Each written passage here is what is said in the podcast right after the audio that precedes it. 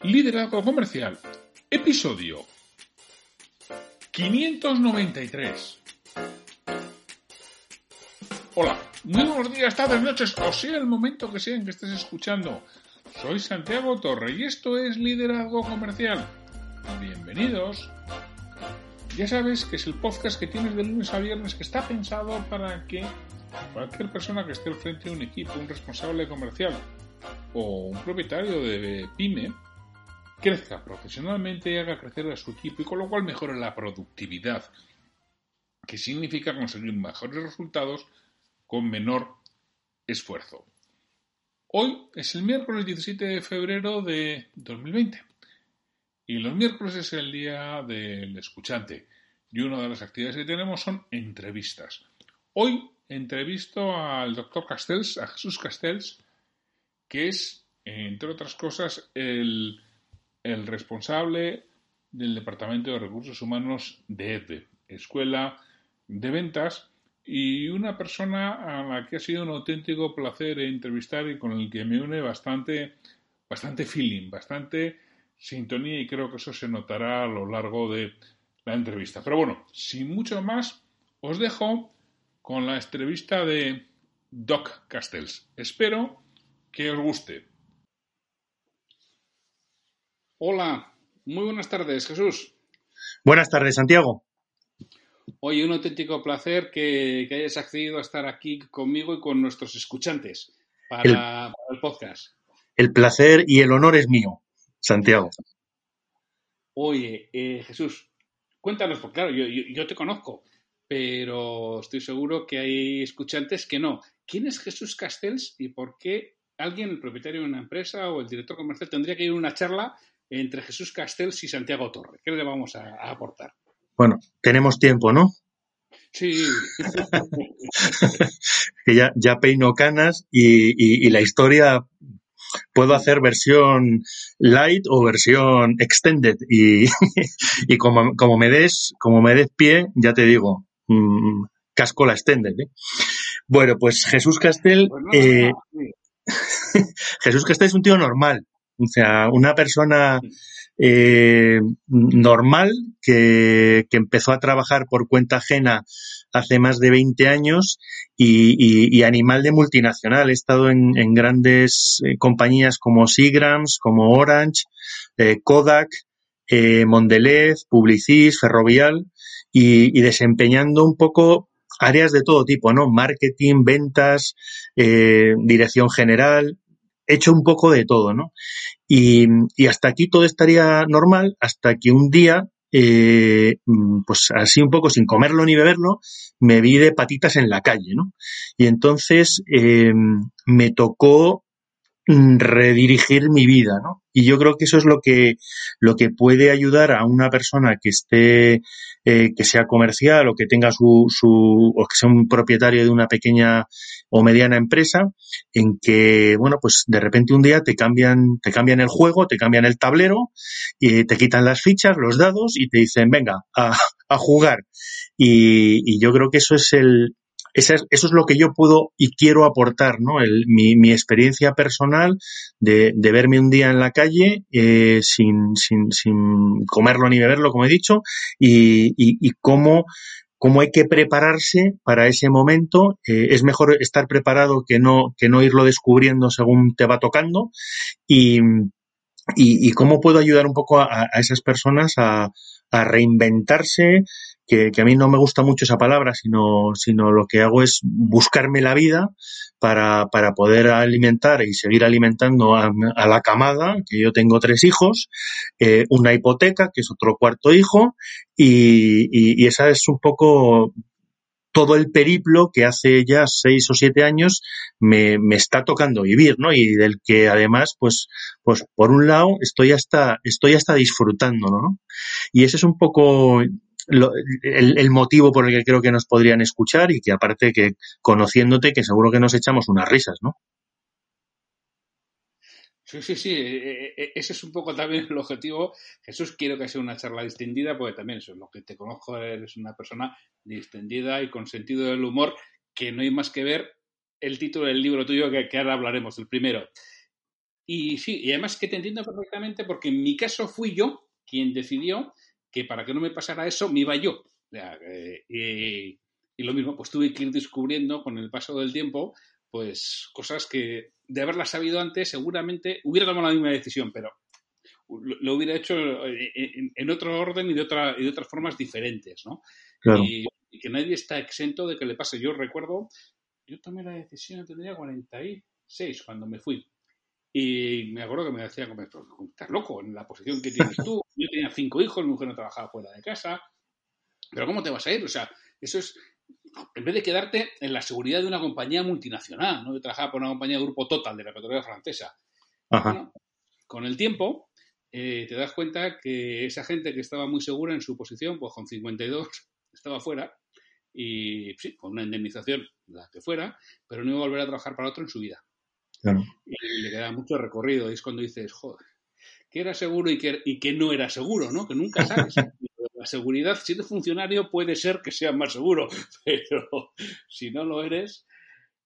Y te decía eso, que me siento identificado con, con eso que, con esa entrada que has hecho, ¿no? Porque yo también lo he vivido. No, no, y es, yo creo que es a ver, eh, eh, tenemos que desdramatizar, ¿no? Un poco todo esto. O sea, pues nos ha tocado vivir una situación de este tipo, mm, ya sea por méritos propios o, ajenos, o sea, ya da igual. Y, yo creo que lo que tenemos que hacer es afrontarla, ¿no? y como te decía, eh, son, son momentos muy duros porque en muchos casos la gente ni se lo espera. Eh, yo en mi caso iba, iba creciendo, o sea, mi departamento iba por encima del, del objetivo, por encima del año anterior y, y, la verdad es que, mm, bueno, sabía que podía pasar porque dentro de estas multinacionales sabes que cada cierto tiempo eh, van, van limpiando, van sacando gente que tiene más edad o gente que gana más dinero o, o gente que no les cae bien, lo que sea. Y, y, y bueno, sabía que eso podía pasar, pero el día que te toca, pues ya dices, coño, me, ha tocado, ¿no? Entonces, si has estado preparándote para ese, para ese momento, pues el siguiente ciclo, porque estos, Santiago, son ciclos. O sea, un trabajo es un ciclo en el cual empiezas, te desarrollas, creces y, llega un momento que muere. Y, tienes que estar preparado para, para hacer esa transición entre ciclos y, encontrar otro sitio donde seguir creciendo, ya sea un trabajo, ya sea un emprendimiento, ya sea dando clases, o sea lo que quieras hacer en tu vida, ¿no? Y ese es el, eso es un poco lo que, lo que intento ayudar a la gente a, encontrar en su vida, ¿no? El decir, oye, no, no, no te preocupes, eh, y, y, que esto tiene, esto tiene salida. O sea, lo único que no tiene salida en la vida es eh, la muerte. El resto hay una salida y, hay que encontrarla. Y simplemente pues muchas veces nosotros mismos somos nuestros peores enemigos, los que nos castigamos más, nos flagelamos y, decidimos no, ayudarnos a, salir de esa situación porque eh, es, es, un poco además, eh, como te diría, adictiva sea, cuando uno entra en esa fase negativa de, de, pena y de victimismo, pues se retroalimenta y es difícil salir, ¿no? Y, yo en, en, esta profesión que, tanto queremos, que son las ventas, y en la cual eh, yo llevo 14 años dando clase de ventas eh, y, y, no me había encontrado nunca con gente en la calle, eh, buenos vendedores en la calle, eh, pues ahora, ahora lo estoy viendo. Y, y además es que con serias dificultades porque, porque no saben muy bien venderse a sí mismos. Saben vender cualquier producto o servicio, pero les cuesta muchísimo venderse a ellos mismos, ¿no? Y, y, a eso, a eso dedico parte de mi tiempo, ¿no? A echarles una mano, a, a coger su mano y, y a acompañarles en esta transición y, seguir, seguir una serie de pasos que, son los que a mí me ayudaron, a mí me han funcionado y, desde que llevo echando mano a, directivos y, comerciales en este, en este mundo, pues, pues parece que funciona. Sí, porque es una situación muy dura y muchas veces es que no, no tiene absolutamente nada que ver contigo. Sencillamente estás ocupando un puesto que quiere alguien para su yerno. Así, ese es el motivo tan perentorio como para este tío en este puesto pues Guillermo, o sea, y se va fuera, o sea, sin más. Y, hablo, no, no, no, fue mi caso, ¿eh? yo elegí salir, pero que es que lo he visto. He, visto, o sea, explicaciones de esas dadas en una mesa. Y dice, oye, esto no salga de aquí. Y dices, joder, tío, o sea, Y claro, y tú dices, espera, espera, yo no estoy dispuesto a que alguien en otro sitio decida lo mismo conmigo, con lo cual prefiero decidirlo yo.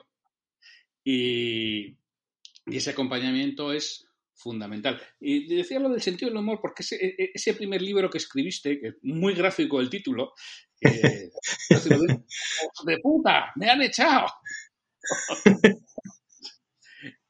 que entiendo que cuentas todo el proceso ese, ¿no, Jesús? Sí, bueno, yo quería insultarlos, ¿no? quería, quería, que, quería que quedaran retratados, ¿no? Eh, y, es así, se llama Jos de puta con J, para, para que no me digan que es una palabra malsonante. No, Jos de puta no existe, me han echado. Y es un libro eh, que trabaja la parte emocional es decir, eh, no te va a enseñar cómo tienes que ir vestido a una entrevista, ni lo que tienes que decir, ni, ni aquellas respuestas eh, mejores que otras. No, lo que te va a preparar es emocionalmente para poder salir de ese hoyo donde, donde te has metido o te han metido y, salir lo antes posible, ¿no? Es un libro que además eh, pues como bien dices, ¿no? tiene mucho humor, mucha ironía, eh, sin, relatando algo duro, porque, porque que te echen a la puta calle, pues es duro. Y, y, y lo que hace es, bueno, pues preparar a esa persona eh, para, para, para, salir y para afrontar esta situación eh, lo antes posible. Y de hecho tengo, o en el libro digo barbaridades, ¿no? Como la primera es, cuando te han echado, digo enhorabuena, ¿no? y, la gente me dice, coño, eh, ¿cómo que enhorabuena? Que me han echado. Y digo, sí, sí, enhorabuena, porque ahora tienes la oportunidad de buscar un trabajo o, una ocupación que te haga feliz, que probablemente lo que estabas haciendo ya no te hacía feliz. Coño, pues puede ser. Eh, y la segunda barbaridad que les digo es, eh, disfruta este momento, ¿no? Y la gente se me queda como, pero, pero pedazo cabrón, ¿Cómo que disfruta este momento? Como veis, digo bastantes palabrotas, ¿no?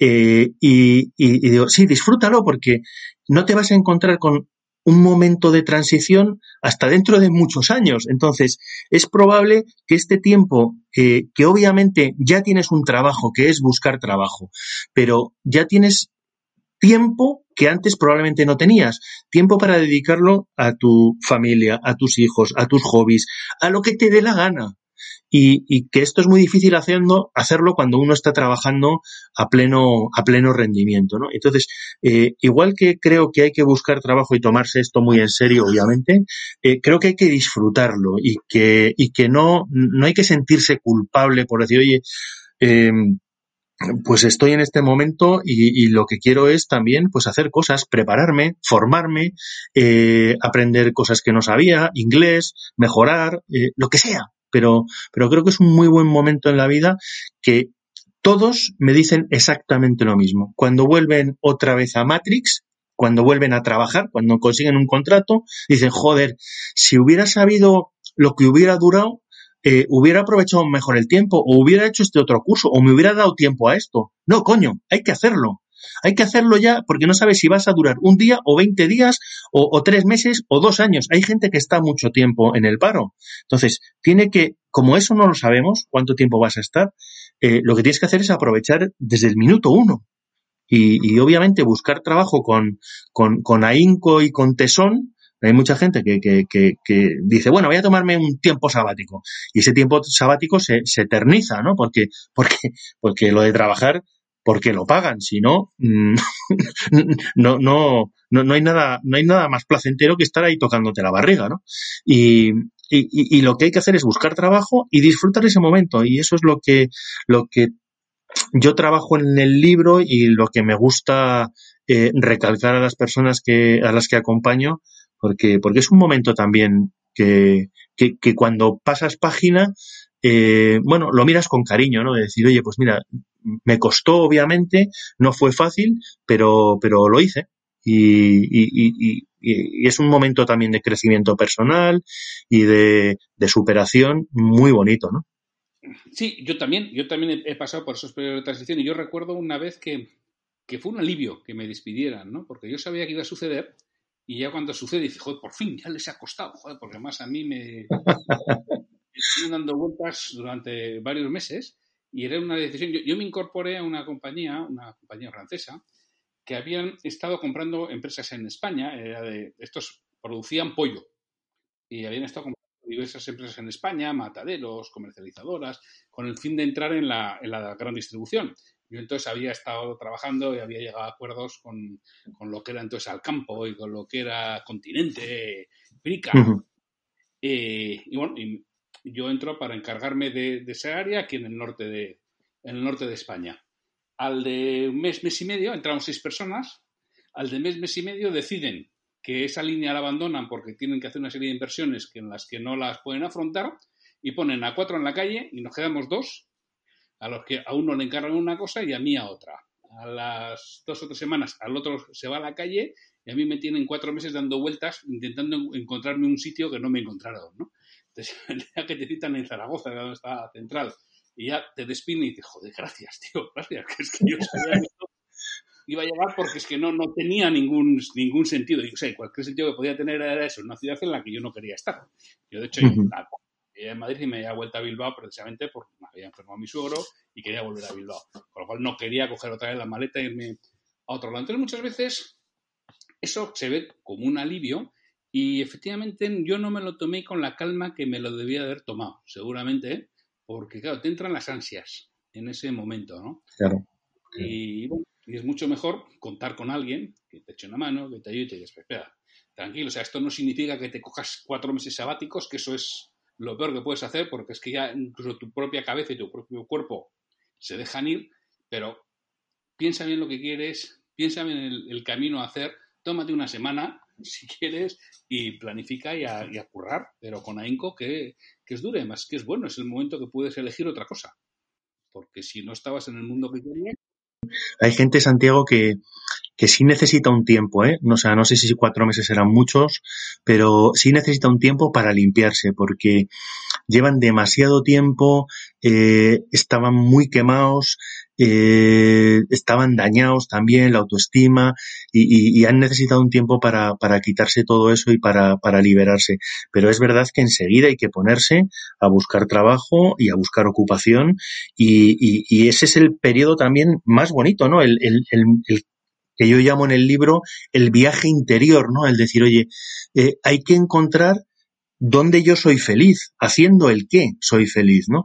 Y es un viaje que, que, es muy difícil eh, y, y, por eso muchas veces necesitan acompañamiento porque, porque tienes que mirar muy dentro, ¿eh? porque Llevas muchos años poniendo capas como una cebolla encima de ti, tapando, tapando tus ilusiones, tus sueños, tus, tus anhelos, tus esperanzas y, llega un momento que te has limitado a hacer lo que te pedían o estabas en un trabajo con un estrés brutal y, y evidentemente eras muy infeliz y, el que te echen o en tu caso muy valiente tomar la decisión de salir, pues es un, es un alivio y es un, te has quitado una mochila de 100 kilos y de repente eh, encuentras, es, o sea, te entra una bocanada de aire puro y, dices, oye, voy, voy a reencaminar un poco lo que estaba haciendo porque esto no me gustaba.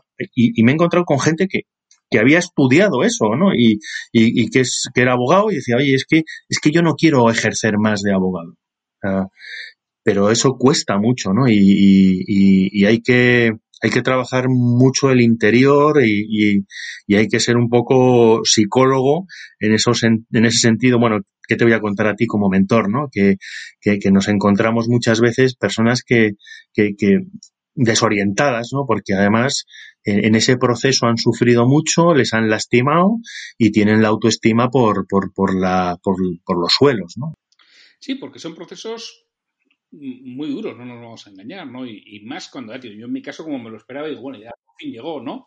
Eh, hay veces que no te lo esperas, que te pilla totalmente por sorpresa porque es una decisión absolutamente aleatoria que alguien ha tomado, pues, porque sí, y en veces yo he participado en fusiones y hay veces que tomas decisiones, pues, por cuota de poder, o sea, pues, pues a ti te corresponden cuatro, a ti te corresponden tres, pues tú tienes que echar a dos y tú tienes que echar a... Y echas gente que perfectamente, pues, ¿Por qué lo que, por lo que toca la toca en, el reparto de poder de la fusión, ¿no? Totalmente. Y, te encuentras fuera y claro, tú piensas, joder, ¿qué habré hecho mal? Que no has hecho mal la mayoría de las veces nada. Que te ha tocado. Exacto. No te toca la batería y te toca esto, pues qué mala suerte, pero hay que aceptarlo. ¿Sabes qué pasa? Que internamente estamos, estamos educados para, para autoflagelarnos, ¿no? Para, para buscar el, el, el, problema dentro de nosotros y para castigarnos y, y, y, y evidentemente hay que quitar esa parte de culpa y, saber incluso perdonar, ¿no? Y creo que es otra de las fases que tienes que seguir en este, llámalo duelo, y, y, bueno, pues mira, Santiago, ahora, ahora está pasando esto mismo con, con los autónomos, ¿no? Que, que, sin comerlo ni beberlo se están encontrando con sus negocios eh, pues prácticamente arruinados o, o, o con el o, o, con esto del coronavirus pues que pues que no que, no les dejan trabajar o, o que o, que han perdido la clientela y, tienen que volver a empezar y, en muchos casos eh, pues también es un buen momento para decir, oye, ¿quieres seguir haciendo lo que estabas haciendo o, quieres darle un giro?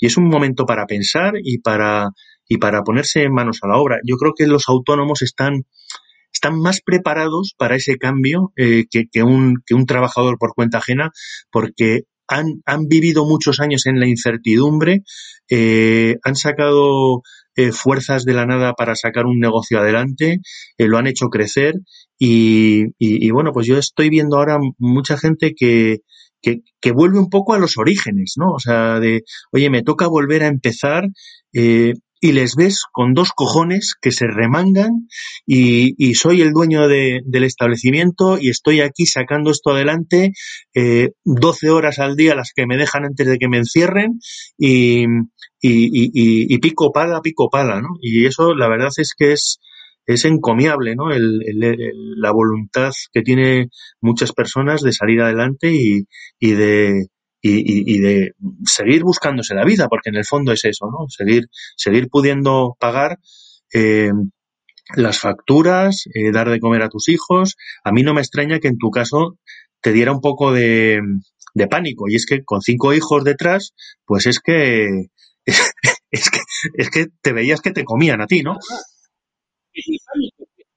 Que, ni pánico, que era un inconsciente absoluto, o sea, que, mi, mi, pánico me dio una decisión que tomé que me costó, pero que la tomé, y no, yo soy de esas personas que, oye, piensa la decisión, pero cuando la toma, de esto es, y me dices, y hoy en día lo volverías a tomar, a mí, económicamente, bueno, me iría mucho mejor si no me hubieran echado unos años después, que no sé lo que hubiera pasado, nunca lo sabes, ¿no? Me iría mejor si no me hubiera cambiado. Ahora, personalmente me va mucho mejor Ahora, eh, porque claro, yo a mis hijos mayores, yo tengo cinco hijos, los tres primeros son chicos, yo no les vi crecer prácticamente más que el fin de semana. A mis hijas, que, que 18 y 15 años, joder, les he visto crecer pues, en todo momento, ¿no? Yo podía acompañarles en todo el proceso, con lo cual, si volvéis a tomar la decisión, primero, sí, la volvería a tomar, y segundo, claro, yo volvería a tomarla porque tendría los mismos datos que tenía entonces. No tendría otros. Si tuvieras otros datos, pues no. Si tuviera otros datos, le daría más vueltas. No sé lo que haría. Pero los que tenía. Entonces las decisiones que tomamos son las que, las que hemos tomado con menor o mayor acierto o más o menos inconsciencia, ¿no?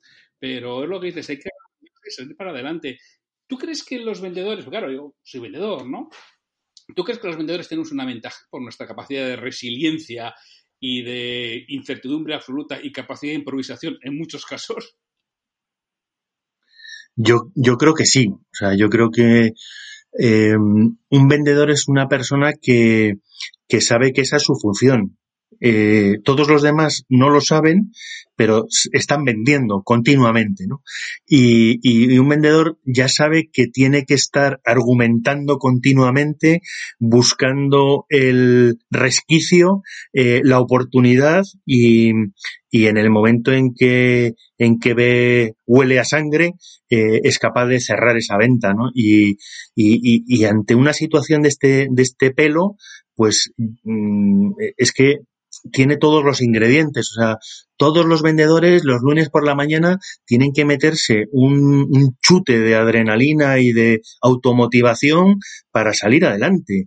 Y tienen que vencer todas las dificultades de todos los noes que se encuentran o todas las indiferencias que vamos mm, eh, viendo todos los días, ¿no? Entonces, todo eso te hace, te hace más duro, te hace ser capaz de, de encajar mejor y, y, y, bueno, pues, pues eh, repartir a diestro y siniestro y buscar soluciones. Y yo creo que, que, un vendedor en este sentido es mucho más consciente que otro, que otro tipo de perfiles.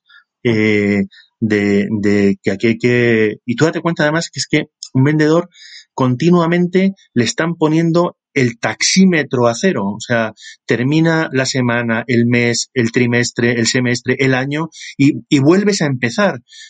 Y en este, en este sentido, yo creo que eh, aunque lleves construido, aunque te hayas guardado algunos pedidos para el siguiente trimestre, eh, pero te toca volver a empezar. Y esa capacidad de, de, de, de, salir de la nada otra vez, pues, pues es algo, es algo que, que, en estos casos viene muy bien, porque, porque te, te, tiene más preparado que, que, otro tipo de personas en las cuales pues simplemente se, se dedican a despachar trabajo. Y, y, fíjate que yo, una de las cosas con las que me he encontrado desde que me puse por mi cuenta, claro, que lo más difícil es venderte a ti mismo. Yo mm, soy capaz de vender muchas cosas, pero venderme a mí mismo me cuesta mucho, ¿eh? No es nada sencillo. Y en el proceso de búsqueda de trabajo es que a quien te estás vendiendo es a ti mismo. Y, y hay que aprender, ¿eh? Y cuesta. No, no, yo ahí te diría, Santiago, precisamente que ahí tenemos una desventaja los vendedores. O sea, eh, y, y, y, yo que, que, acompaño a los vendedores en, en, en, en, estos, en estos momentos también de transición, eh, les, les, les digo siempre lo mismo, ¿no? O sea, hay un truco y es, deja de pensar en Santiago Torre como una persona y piensa en que es un producto, un servicio. Entonces, argumentalo exactamente igual que argumentarías un producto o un servicio y defiéndelo y ponlo en su sitio como si fuera un producto. Y en ese momento son capaces de cambiar el chip y de, y de quitarle la parte emocional, que es la que les traiciona normalmente. Esa que, que pues tengo presión por conseguir el trabajo o tengo mm, eh, no marcan bien los tiempos en las negociaciones, eh, se adelantan o se atrasan, eh, sobrevenden. Todos estos errores se, se suman a, a, la a, la posible inseguridad que tiene el producto. Y como ellos son perfectos conocedores del producto, pues en vez de sacar esas ventajas y presentarlas y optimizarlas, pues eh, inconscientemente están pensando en lo que les falta, en aquello que no tienen. Y, y son lo que están evidenciando de una forma eh, no verbal, pero sí que lo están transmitiendo y es lo que hace que les cueste mucho más eh, venderse en una entrevista. Pero el truco está en, en, en, eh, en hacerlo un producto y, en ese momento ya le quitas la parte emocional y, funciona. Ahora te pediría un consejo para nuestros oyentes. ¿no? Tú, tú lo has dicho muy bien. Hay gente que tenía su pequeña empresa, su pequeño negocio, y bueno, pues por las circunstancias actuales va a tener que empezar de cero. Pues bien, porque el gobierno le ha cerrado y le ha dicho que no puede ejercer su labor y que se busque la vida y que mientras tanto siga pagando impuestos, o porque, bueno, pues el mercado de las circunstancias son las que son. Y también habrá gente válida, perfectamente válida, que se encuentre sin trabajo, vendedores, directores comerciales. ¿Qué, ¿Cuál sería tu recomendación desde una persona que hace acompañamiento en estas circunstancias? ¿Qué es lo que entiendes que debieron hacer, Jesús? Eh, Santiago, yo creo que, o sea, perdona que me haga un poco de autobombo, ¿no? Pero eh, lo primero es que como yo ya he pasado por esto, les diría que, que cogieran el libro Ojos de puta me han echado y se lo leyeran, porque lo, lo, peor que les puede pasar es que se rían un rato, eso es lo, lo peor, ¿no? Y que no les sirva para nada pero es que eh, ya ha ayudado a miles de personas y, creo que eso eh, ya es un paso, ¿no? El, el, seguir una metodología de, de, de, cómo poder salir de esta situación. Si no son de leer, también tengo un podcast, el podcast del doctor, de la consulta del doctor Castells, y, y, ahí, ahí pueden escuchar cómo, cómo, cómo emprender, ¿no? También, que es otro, otra de mis, de, de, de mis disciplinas. ¿no? Eh, pero básicamente lo que tienen que, buscar es un, momento para pensar eh, con papel en blanco y bolígrafo y, dejar un poco atrás todo lo que llevan, eh, hacer un, un, ejercicio de abstracción y, pintar dónde realmente les gustaría estar, independientemente de las deudas que tienen ahora, de las cargas, eh, de la situación. ¿no? Eh, hacer ese ejercicio de yo quiero ir por este, por este derrotero porque, porque les va a ayudar mucho. ¿no? Y, y, por otro lado tienen que valorar también la parte económica, ¿no? Qué duda cabe, ¿no?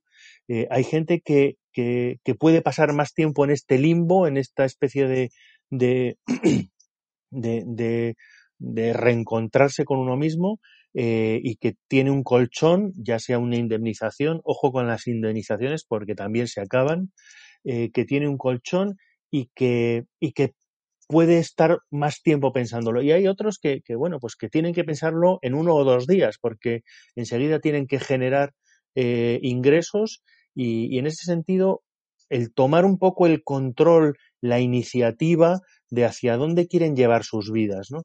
Y a lo mejor cuando priorizas, te das cuenta que, primero no necesitas tanto dinero y segundo le estabas dando importancia a muchas cosas que, que no la tienen y que a lo mejor te puedes desprender de ellas porque no, no, no te ayudan ni, y, lo único que eran es una carga, ¿no? Que, que te obliga a estar continuamente eh, gestionando y produciendo ingresos para poder mantener ese tren de vida o, o, ese ritmo que, que, estabas llevando. ¿no? Y cuando haces ese ejercicio te limpias mucho y, y, y empiezas a descubrir, eh, bueno, pues, pues que, que, que, lo que quieres ser es feliz el tiempo que te queda, ¿no? Ya sea mucho o poco, y disfrutarlo, y, y como decías muy bien antes, ¿no? O sea, el, el hecho de, de, ver crecer a tus hijas, pues es algo impagable y que además eh, va a suceder una vez en la vida. Eh, y si lo dejas pasar porque has estado currando, eh, yo hablo mucho de mi padre porque para mí era un ejemplo, ¿no?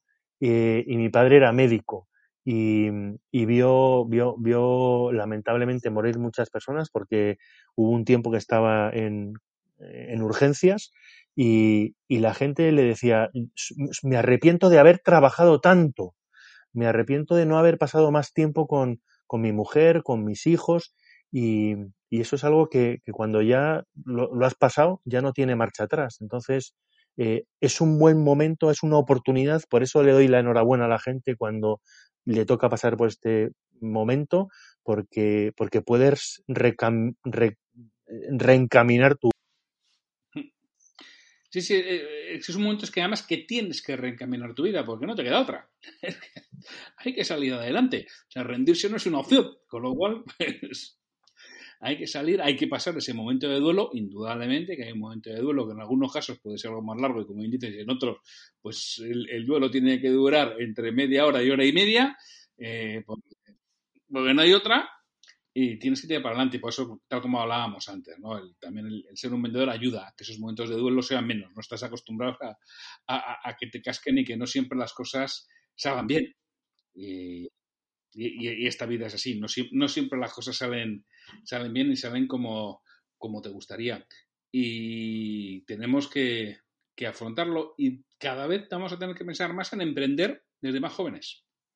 Porque... Correcto, yo, yo, yo creo que ahí que yo creo que Santiago nos falta eh, esa asignatura pendiente, ¿no? El, el, el emprendimiento como, como iniciativa, ¿no? O sea, el menos pensar en ser funcionario, en tener un sueldo para toda la vida, que está muy bien y, ahora en estos momentos, pues el que lo tiene lo está disfrutando, pero, pero yo creo que tenemos que ser más generadores, ¿no? Y, y, ser más, unas personas eh, más echadas para adelante, no, no, no solo en buscar el negocio, sino en, en saber encontrar diferentes caminos para, para, para cambiar el, el, status quo, para, para mm, hacer cosas distintas y, eso pasa por, por innovación, por, por emprendimiento y esa cultura yo creo que los jóvenes lo están viendo un poco más porque hoy en día cada vez hay más ejemplos de, de, emprendimiento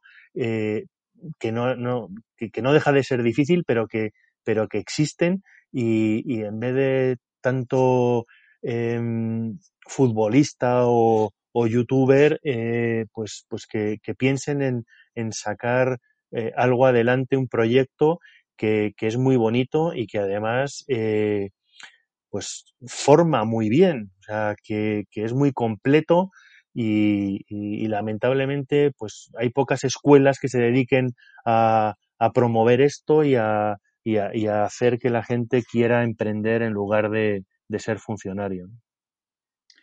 Sí, sí, no, no, y además el, bueno, el tener que buscarte la vida, el tener que emprender, el tener que facturar en determinados meses, hace que adquieras un bagaje que no se adquiere de otra forma, ¿eh? Que yo me, acuerdo hace unos años con unos socios que tenía, que hubo unos momentos en los que yo hacía una serie de formaciones de un día, que la verdad eran un coñazo, eran un coñazo venderlas y me decían, ¿pero por qué lo haces? Y yo, coño, porque tengo que facturar. porque yo, pero además las artes aleatoriamente, digo, claro, cuando veo que necesito facturar, que ando mal, pues organizo algo porque ese mes mis hijos siguen comiendo y tengo que seguir pagando universidades y, colegios. Eh, ah, pues en, otro, no, en otros momentos es, no, es como dices, es un peñazo, pero joder, pues en ese momento lo tengo que hacer, ¿no? Y eso te sirve para aprender y para aprender una barbaridad. Entonces, yo sí recomendaría a cualquiera que pudiera, si en este momento de transición, que emprendiera. Y quizá no para siempre, pero el salto que va a dar emprendiendo es tremendo. El salto a nivel profesional, a nivel personal, es muy grande. Y es duro, ¿eh? pero, pero creo que será un salto que en la vida ayuda mucho. Santiago, y además es que complementa mucho, ¿no? Yo, yo en mi carrera profesional me ha gustado siempre estar en, en los dos lados de la mesa, ¿no? En, en, marketing, en ventas, estar como comprador, como vendedor, em, y, en distintos sectores, y creo que enriquece mucho, pero, eh, pero realmente cuando me he visto enriquecido ha sido cuando me ha tocado emprender y, y he visto eh, que esa actitud es la que eh, se necesita en la vida, Santiago. No, ya no solo por trabajar como emprendedor y por cuenta propia, no. Yo, creo que un emprendedor dentro de una compañía trabajando por cuenta ajena es un valor brutal para esa compañía. Y, y, cualquiera que quiera que, tenga ese sentimiento y que, y que lo fomente eh, es bueno, porque ya te digo, se puede emprender dentro de, una propia compañía y, y, eso te hace mm, tener un, una dimensión mucho, mucho mayor que ser un simple empleado, ¿no? Y, y, es bueno que la gente emprenda. Eh, evidentemente minimizando riesgos o acotándolos, eh, no poniendo todos los huevos en la misma cesta, pero, pero hay que hacerlo, ¿no? Y, yo, yo ya te digo, yo me animo, vamos, animo a la gente a que lo haga. Eh, el cementerio está lleno de buenas ideas, de gente que había pensado algo, pero nunca dio ese primer paso. Y, y, lo peor que puedes hacer es, es, es no darlo, porque, porque entonces ya has perdido. No, el, el hecho de, el hecho de empezar algo y emprender y, con toda probabilidad que la primera te la des, eh, lo, que estás haciendo es aprender y eso mm, eh, es lo mejor que te puede pasar. Porque lo digo siempre, ¿eh? eso ya te lo quedas para siempre. Otras cosas, igual no, pero esas te las, te las quedas para siempre. Yo muchas veces cuando hablas de formación, ¿no? En las empresas digo, si lo mejor que, si tienes que estar realmente orgulloso y aprovechar cualquier formación que te dé la empresa, porque eso es para ti, eso no te lo va a quitar nadie. Cualquier otra cosa que te den, te la pueden quitar mañana. El conocimiento que has adquirido te lo vas a llevar siempre puesto, joder. Y son cosas que tenemos que, darnos cuenta, que todo lo que crezca nuestra capacidad, a mí me gusta mucho una, una frase que es, el resultado de lo que conseguimos es consecuencia de lo que hacemos, lógicamente, pero de la capacidad que tenemos en el momento que hacemos. Porque si tú eres muy capaz y no haces nada, no tienes nada. Pero si eres un burro de manual y haces muchas cosas, habitualmente tienes menos, porque los aciertos no compensan los errores, ¿no? Ahí le tenemos a Emilio Duro, que nos dice en sus conferencias que lo peor que te puede tocar al lado es un tonto con iniciativa. Entonces, coño, desarrolla tu capacidad. Que si desarrollas tu capacidad, esa te vas a quedar para siempre. Y además, cuanto más capaz seas, menos te cuesta conseguir el resultado. Con pocas acciones, porque, joder, esta tía, ¿cómo es posible que hace 16 cosas, tiene no sé cuántos niños, les lleva a todos los deportes, encima es la presidenta de la Asociación de Padres y Madres del colegio, y a mí no me da? Pero seguramente desarrolla su capacidad y es capaz de hacer en muy poco tiempo cosas que a ti te llevan un montón. Y luego, Santiago, lo que te diría es que hasta que no te toca hacerlo, hasta que un día dices voy a hacerlo, no te das cuenta de, de lo, lo, excelente que puedes ser llegando, llegan, para hacer algo diferente, ¿no? Yo, por, yo en mi caso, eh, cuando me echaron, empecé a hacer muchísimas cosas que no había hecho nunca. Eh, una era escribir, otra era actuar, otra era eh, dar clase eh, y, todo eso lo vas descubriendo según lo vas haciendo y de repente, pues evidentemente hay cosas que hice que, que, no, que, que, no se me dieron bien y, reculé, pero eh, pues sí, he, seguido escribiendo después de, aquello, ¿no? He, emprendido, eh, me, ayudo a gente en sus carreras profesionales, ya sea en un desarrollo profesional o, en un periodo de estos de transición. Eh, he, hecho cosas que, son increíbles y que si me hubieran dicho cuando estaba en Matrix que las iba a hacer, te hubiera dicho, estás loco. Yo, yo soy un directivo, ¿no? Y, y yo estoy encaminado a, a, hacer. Y, lo, y, no te das cuenta de lo inútil que eres hasta que no te toca hacer cosas distintas, cosas nuevas y, y, ves tus capacidades, ¿no? Y, hay mucha gente que, que en estos momentos de rupturas es donde lo descubre y donde dice, coño, es que para esto había nacido. Sí, sí. Y es cuando te das cuenta realmente lo que se te da bien y en lo que destacas y, y, y, por lo que te van a pagar y por lo que te van a pagar mejor que otros, porque realmente lo haces. Y es lo que toca, porque claro, tú también dices que has seguido escribiendo, tienes otro libro también de nombre políticamente incorrecto, igual que el primero, ¿no? Que habla sobre aprendizaje, ¿no, Jesús? ¿Cuál es el segundo libro, ese que tienes por ahí? No lo quieres decir tú, ¿eh? Para no tener que confesarte. se llama, se llama Emprender a hostias, pero he de decirte que, que mi madre, que es muy religiosa, me dijo, tú no vas a sacar ese libro así. Y le dije, mamá, le tuve que sacar el diccionario de la Real Academia y decirle, mira mamá, hay otra acepción dentro del diccionario que significa golpe, eh, batacazo, y que no significa eh, ni, ningún agravio contra, contra la iglesia. Entonces, eh, bueno, a regañadientes me dejó, ¿no? Y le, yo le, le decía, mira mamá, es que yo no tengo dinero para, para invertir en marketing, para poner anuncios, entonces tengo que hacer títulos rompedores para que la gente, según lo vea, se identifique, ¿no? O sea, cada vez que le he contado a un emprendedor de verdad eh, cuál es el título de mi libro, ha dicho, es que es así, es que, se, es que es así como se aprende a emprender, ¿no? A hostia limpia, porque, porque, bueno, pues te toca, te toca ir dándote contramuros, te toca ir eh, abriendo camino, eh, muchas veces sin que nadie te diga nada y sin que, sin que hayas tenido formación para ello, ¿no? Y, y, por, y vuelve a ser el mismo, objetivo el que tiene el libro, el decir, oye, yo ya he pasado por esto eh, y me gustaría ahorraros un par de hostias, porque, bueno, pues mm, vale 20 euros el libro, pero, pero coño, dos hostias eh, son más caras que, que, todo eso. Entonces, eh, mi padre decía, el, el, el, listo aprende de los libros, ¿no? Y, y, y, y, los demás aprendemos a base de hostias. Pues, pues es lo que intento, intento transmitir, ¿no? También otra vez en clave de humor y, las dificultades que tiene ser emprendedor forzado más que emprendedor vocacional. Y, bueno, pero que también tiene muchas ventajas. ¿eh? El, el, hecho de emprender con más de 40 años eh, te da una serenidad eh, te da mucha información, eh, tienes eh, muchas tablas y todo eso eh, pues es, es, son, son golpes que te ahorras, ¿no? El, hay veces que los jóvenes tienen mucho ímpetu, mucho brío, emprenden con, con muchísima avidez, eh, pero, pero les falta, les faltan pilares, les falta experiencia, les falta, pues eso, tener, tener la espalda llena de, de puñales como nosotros. ¿no?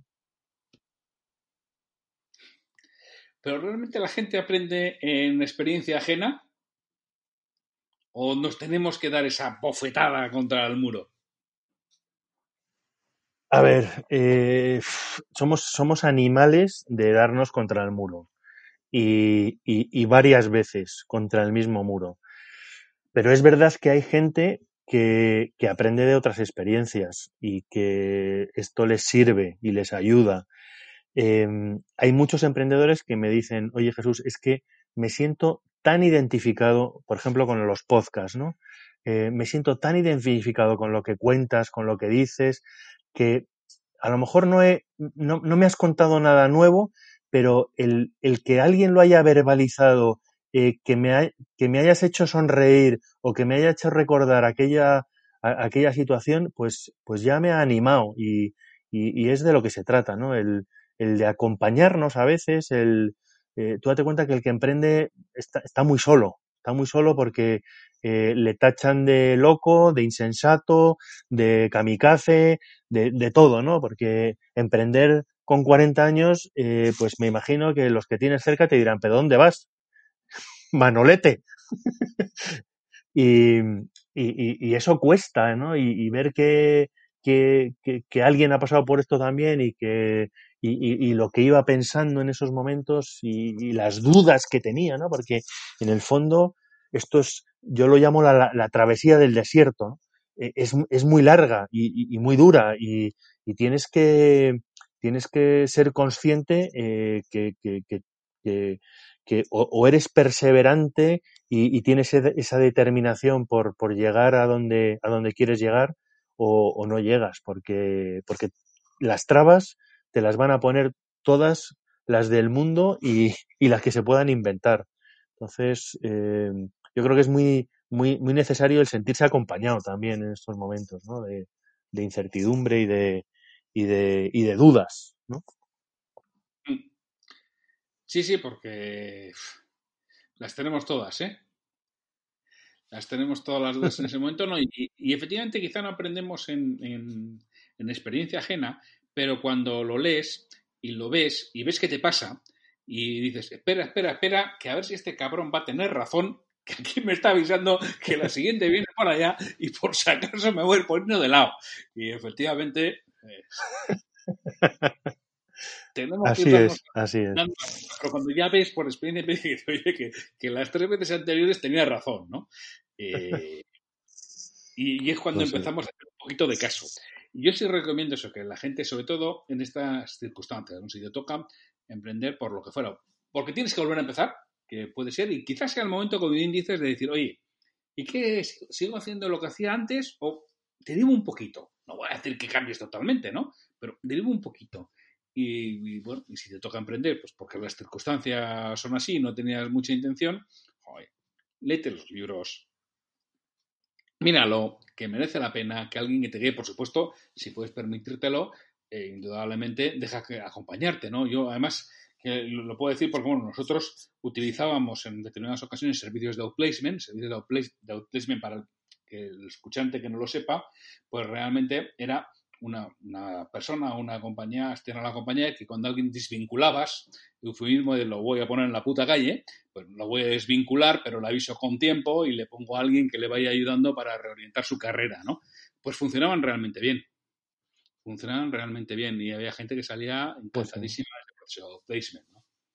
Que ya hay que dejarse ayudar realmente en todo, en yo, todo eso. Yo, yo tengo un amigo que no diré su nombre, que, que les regala mi libro. A la gente que despide se lo regala. Y claro, la gente se le queda mirando como diciendo, pero, hijo puta, me regalas hijos de puta, me han echado, si has sido tú, ¿no? Y le dice, eh, léetelo que te, te, va a ayudar, ¿no? Y dice, se lo daría antes, pero no, no puedo. Se lo... y, y, y, me los compra de cinco en cinco, ¿eh? O sea que eh, el tío tiene un, tiene un negocio de hostelería y, y, le está sufriendo ¿no? en estos momentos. Sí, sí, sí. Desde luego, el que tenga un negocio de hostelería en estos momentos lo tiene que estar pasando bastante mal, porque además, además de todo, es la, en la absoluta incertidumbre de, de, qué va a pasar. Y además, como estos señores que tenemos en los gobiernos, ya no digo en el gobierno, en los gobiernos, se les ocurre de todo menos ayudar, y dices, joder, ah, que, no, es que vamos a dar ayudas. Oiga, que no es ayuda, que si usted le cierra el negocio, alguien le tiene que indemnizar. No le tiene que ayudar. O sea, cambie el chip. Cambie, pero no está en su, en su cabeza. Eh, Nada. Será que tenemos a estos los ponía yo, a estos los ponía, a todos estos los ponía yo a emprender de verdad, ¿sabes? Sí, pero joder. Mira, yo tenía, me acuerdo que mi padre decía que tenía un amigo, en una ocasión, una comida, decía, oye, tu hijo ya no, no, el negocio aquel que tenía, no, no, no, lo, cerró, y ahora qué hace, nada, nada, ya no va a hacer nada, ya lo voy a mantener yo. Y dice, joder, y eso dices que no soy suficientemente rico para que mi hijo emprenda, ¿no?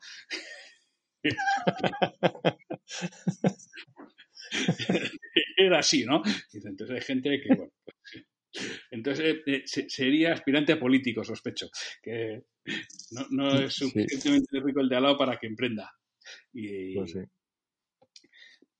y, realmente nos tenemos que, que, ver que nosotros nos trabajamos para nosotros mismos. Es un cambio de chip que tiene que hacer todo el mundo, el que trabaja para sí mismo y el que trabaja para terceros o piense que trabaja para terceros está trabajando para sí mismo. Y ese cambio de chip lo tenemos que dar. Estamos trabajando para nosotros mismos. Tenemos que desarrollar nuestra capacidad porque algún día, no sabemos cuándo, nos quedaremos a verlas venir. Correcto. Y, si lo has trabajado bien, estarás mucho mejor preparado. Y no esperes a comprar el libro de Jesús a que estés en la calle. Cómpralo antes, vete preparándolo, por si acaso. Yo, lo digo siempre, ¿eh? que es un libro para, para antes, para antes. Mm, porque, eh, de hecho, mm, gente que se lo ha leído antes me ha dicho, eh, es que he valorado mucho más mi trabajo, la situación y, lo que tenía, que, había, había empezado a, entrar en, esa, en ese círculo vicioso de, de, quemarme y, he buscado otra forma de, motivarme y de, y de, y de ver que, pues que, el tiempo que dure mi ciclo rico es y, lo tengo que aprovechar, ¿no? Sí, sí, es que es, eh, así. Tú lo has definido antes muy bien. Son todo procesos. Estamos en, procesos y en fases y, esto va, va cambiando y cada vez va a ir a más. ¿eh? Y más rápido. Mucho más rápido. Yo, además, esto lo he hablado muchas veces, ¿no? Cuando la gente le echa la culpa de muchas cosas a la crisis del 2008, olvídate, no fue la crisis del 2008. Lo que pasó entonces es que hubo un cambio de paradigma en muchas cosas, porque en el 2008 es cuando empieza a aparecer, entre otras cosas, las redes sociales, que no existían. Empieza a aparecer WordPress, es decir, la universalización de la información, porque WordPress nace en el año 2003-2004, pero empieza a coger fuerza a partir del año 8, 9, 10. ¿Eso qué hace? Que cambien totalmente los procesos de comercialización, que cambien los procesos de venta. Ya el conocimiento empieza a no tener importancia. La información tiene mucha menos importancia. Y claro, quien no se ha adaptado a eso, hoy en día está muerto. Y ahora, aquí, vamos a vivir la pandemia y la pandemia lo que va a hacer es acelerar 5, 6, 8 o 10 años cosas que iban a suceder después y que van, a acelerar a una velocidad tremenda. Y más vale que nos espabilemos o es que estamos fuera de mercado. ¿eh? Y da igual que tenga... Ya estoy mayor, coño, pues da igual, tío. O sea, aprende. Porque estás mayor, pero quieres seguir viviendo. Sí, sí. No, y gracias. La pandemia también nos ha ayudado a, cortar un poco esa brecha digital que había entre generaciones. Y, vamos, yo veo ahora a, mi madre manejar el, WhatsApp, mandarme eh, audios, eh, memes, y digo, madre mía, ¿cómo, cómo, cómo ha evolucionado la cosa en un, en un año, ¿no? Y es verdad que, que, mm, se ha acelerado mucho y que cada vez va más deprisa y el que no quiera verlo eh, se quedará atrás. ¿no? Y cuanto antes lo hagas, mejor. Mm, es que además no, hay otro. O sea, es que eh, esto no, no es una lección, es lo que hay. Y nos tenemos que, poner realmente a pensar. Y antes hablabas del emprendimiento interno. Hubo una temporada que le llaman el intraemprendimiento. Yo se lo recomendaría a cualquiera. Aunque esté trabajando para terceros, que trabaje muy bien el intraemprendimiento, es decir, que además, mira, no tiene riesgos o tiene riesgos diferentes a lo que es que tú, mismo emprendas.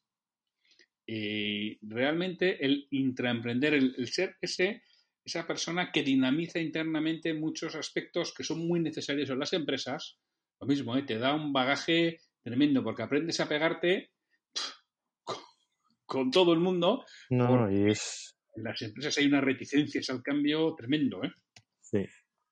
Pues sí, no, hay muchas grandes compañías que ya están en eso y que están desarrollando sus hubs, sus laboratorios, sus eh, departamentos y, yo creo que están gracias a Dios, cambiando esa mentalidad y, viendo que, el modelo de negocio ha cambiado y que o, se adaptan y, empiezan a liderar esos procesos o están muertos. Y, bueno, pues, pues es muy interesante ¿no? el, ver cómo, cómo, cómo va evolucionando esto y, y cómo va cambiando la sociedad, las organizaciones y, por ende las personas.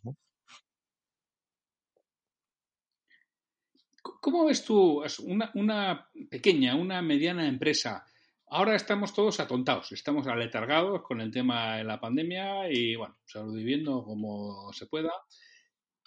¿Qué crees que va a pasar con estas pequeñas y medianas empresas cuando alguien levante la alfombra y diga, a ver qué hay aquí abajo. Y cuando digo alguien me refiero a los señores del gobierno. Pues, em, o sea, lo que nos viene es durísimo, Santiago. Mm, y el que no lo quiera ver, mm, eh, hay gente que ya lo está viviendo y que lo está sufriendo y, que, que, lo está pasando mal. Y, yo creo que lo que viene es muy duro. Em, pero hay que afrontarlo, es que no queda otra. Entonces, eh, yo creo que, y, lo escribía en un artículo ¿no? hace, hace relativamente poco, eh, hay que afrontar esa incertidumbre en la que vamos a vivir durante mucho tiempo em, desde un punto de vista optimista. Tenemos que buscar eh, internamente dentro de nosotros esa fuerza capaz de, de sobreponerse a la mil y una desgracia y, encontrar esa motivación que nos lleve día a día, hora a hora, a seguir adelante. Entonces, cuando uno está fuerte por dentro, eh, toda la mierda que va a venir, pues es capaz de, irla apartando y de ir empujando, ¿no? Eh, nos va a tocar empujar y mucho, pero muchísimo. Y cuando antes decía que esas personas que tenían sus empresas y que iban florecientemente ganando dinero y em, tenían empleados y no sé cuántos, pues les va a tocar y ya les está tocando remangarse, volver a los orígenes y volver a empezar y, volveremos a la curva. O sea, yo, yo no tengo duda que volveremos. Que en el camino se van a quedar unos cuantos, por supuesto. O sea, esto es así.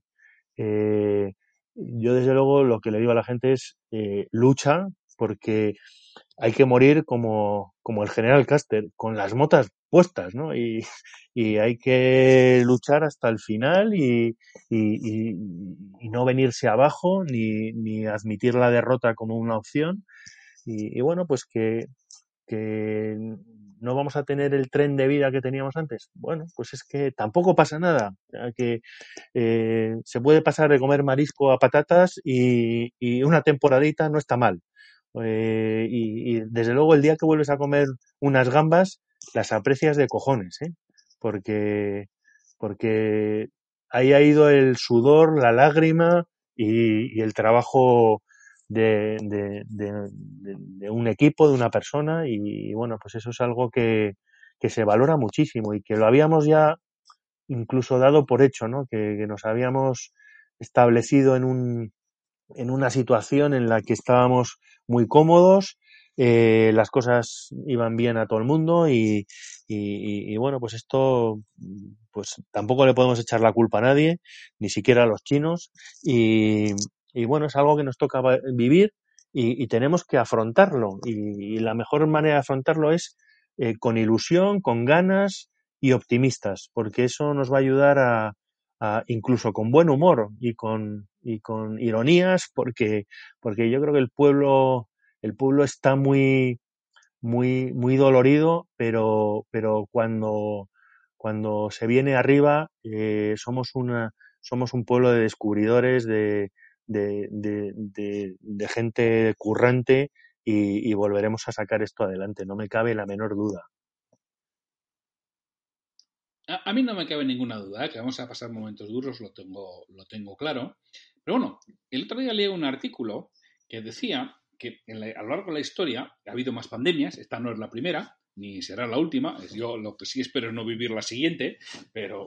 Eh, y no porque me muera pronto, ¿eh? Ojo. Eh, pero decía que después de las pandemias ha habido épocas de desenfreno y de desenfreno absoluto, ¿no? Porque la gente, claro, han tenido un año, dos años, tres años que no dejan salir ni de las murallas de su ciudad. Y entonces en ese momento, o sea, todo lo que tienen ahorrado se lo han pulido durante año, año y medio hasta que no han acabado con todo, no han parado.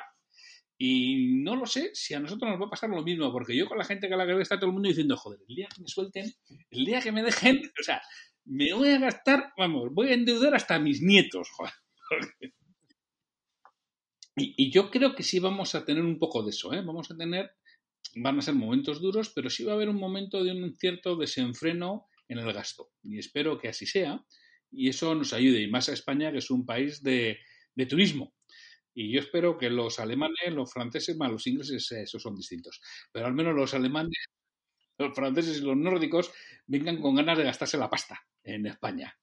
Seguro que sí, seguro que sí. Y además es que, mm, bueno, pues eso lo veremos más, más pronto que tarde. ¿eh? O sea, yo creo que por esas ganas que tenemos y, y la pena es que no estén vacunando 24 horas al día durante 7 días a la semana, ¿no? Y, y, esto sea, salgamos antes que, que, de, lo que de lo que está previsto, ¿no? Pero, pero eso es así, o sea que yo lo que sí invito es a, que eso, eso, sea responsable, ¿no? O sea, que hagamos eh, ese, ese desenfreno de una forma responsable y, y que pues volvamos un poco a, a las tiendas pequeñas, a ayudar a los unos a los otros, solidaridad y, bueno, pues que yo creo que es mejor salir todos juntos que no que no que solo salgan los los, los, los más rápidos, los mejores o los más listos, sino yo creo que esto nos debería de ser un ejercicio de, de, de solidaridad entre nosotros para que para que salgamos mejores, más fuertes y, más unidos, ¿no? Que, esto de la pandemia y los políticos no ha hecho más que desunirnos y, y provocarnos más resquemor del que ya del que ya el virus nos estaba haciendo. ¿no? Bueno, pero al final esto es, es, es, ley de vida yo sí recomiendo a la gente que se prepare, que lo que aumente su capacidad, eso se lo vaya a quedar para siempre, le va a ayudar en, en todo momento y que aproveche estos momentos que pueden parecer duros para, para prepararse, para desarrollarse profesionalmente y, y, que no se desespere, que hay luz al final del túnel referente a las vacunas. Veía ayer o antes de ayer la curva de Israel, que están vacunando a otros ritmos, y se ve perfectamente como en el momento que ponen la segunda vacuna cae en picado el nivel de contagios. Cae en picado el nivel de contagios, el nivel de muertes cae a cero y el nivel de casos graves cae es absolutamente ínfimo, ¿no? Eh, entonces, aquí está la clave. O sea, la clave es vacunar un espectro de población suficientemente amplio para que esto desaparezca. Que mañana vaya a volver, no tengo ni idea porque nadie sabe lo que va a pasar, ¿no? Pero en principio lo que sí está claro es que en el momento que nos vacunen, esto se acaba. Y a ver si son capaces de, de vacunar. Y esta mañana estaba con un cliente que comentamos algo así, decía, joder, me voy a vacunar hasta yo, me decía el cliente. me voy a dejar vacunar hasta yo. que sí, que sí. Y, y, que no le tengamos miedo a la vacuna, que es algo que alguien tendrá complicaciones, indudablemente que sí, pero es mucho más peligroso el, el, no vacunarse que el vacunarse. Yo hace muchos años, bueno, la compañía en la que trabajaba, nosotros, eh, todos los empleados de la compañía, eh, teníamos una tarjeta, una American Express Corporate, ¿no? Y bueno, uh -huh. cada uno a su cuenta, pero tenía, de hecho, tiene una American Express, eh, Express Corporate que, que a quien viajaba está muy bien porque, claro, tú con una American Express Corporate, ahí donde vayas con ella en la boca te atienden. Luego ya verán quién paga el, el, la hospitalización. Entonces, bueno, serán cosas que tenían sus ventajas. Yo me acuerdo cuando hablaba con el, con el de American Express, me decía, mira, American Express, no, no me acuerdo, extranjero que era así, ¿eh? American Express paga 70 veces más indemnizaciones por el, el tránsito del taxi al aeropuerto que del aeropuerto a caerse. Decía, la gente no tiene ningún miedo de ir en taxi, tiene miedo a volar en avión. Y dice, no, no, y nosotros cubrimos uh -huh. desde la salida. Y no, nuestras indemnizaciones son del taxi al aeropuerto o del aeropuerto al hotel. Es donde se mata a la gente. Y algunos me decían, no, sí, si ese ha montado en taxi en Lisboa. Y pues sí, pues este ha montado en taxi en Lisboa. y, y es así. Entonces, bueno, indudablemente que hay que tenerle respeto al bicho y cuidado, pero oye, vamos a salir adelante, vamos a prepararnos, vamos a, leer el libro antes de que nos pase. Y si nos toca emprender a bofetás, pues, oye, aprenderemos a, bofetás. A bofetás, pero, pero emprenderemos, que es lo que nos toca. Jesús, pues muchísimas gracias por estar con nosotros, por compartir tu tiempo con los escuchantes. ¿Y dónde, dónde te puedes localizar? Aparte de, en Amazon y demás, ¿dónde le localizan a, Jesús para que alguien dice, oye, pues mira, me gustaría que me Jesús una mano con, mi transición? Yo tengo, o sea, yo, tengo todas las redes sociales, eh, Facebook, Instagram, Twitter, eh, YouTube, eh, y, me pueden localizar, contesto a todo el mundo, o sea que me pueden localizar en cualquiera de ellas. Eh, también está mi correo electrónico y, ahí también contesto, y, que es jesús.castelsnavarro.gmail.com y, y, bueno, pues también a través de la escuela de ventas, eh, donde soy embajador, ahí pues ofrecemos mentorías a, todo el mundo y, la verdad es que es fácil, ¿eh? o sea, la gente que me busca me encuentra. Eh, ponen ahí doctor con K Castells con dos L's y una S al final y, voy raudo a darles su medicina.